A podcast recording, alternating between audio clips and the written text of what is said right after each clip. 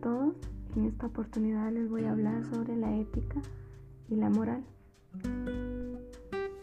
En primer punto tenemos la ética que puede definirse como la ciencia de la conducta moral de cada persona, puesto que al realizar un minucioso análisis dentro de la sociedad, este establece el cómo debería actuar o comportarse cada individuo que hace vida en ella.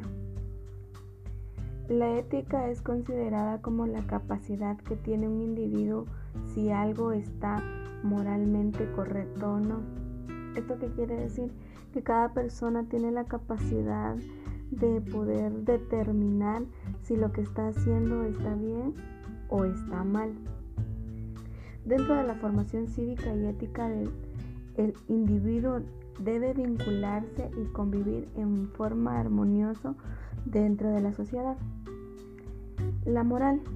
Entendemos por moral a todo aquello, a todo aquel conjunto de, de creencias, aptitudes u opiniones en forma de leyes y normas que cada persona tiene. La personalidad de los sujetos debe tener como mínimo la conducta ética aceptable para poder decir que es una persona con moral y poder pertenecer a un grupo social armonioso.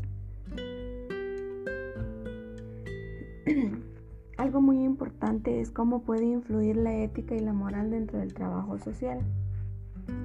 Como futura trabajadora social, considero los principios y normas morales dentro de la sociedad le dan un sentido a nuestra personalidad, ya que se considera fundamento de la ética que nos forja ser personas responsables, solidarias, es decir, mejores cada día. ¿Cómo influye la ética y la moral en mí?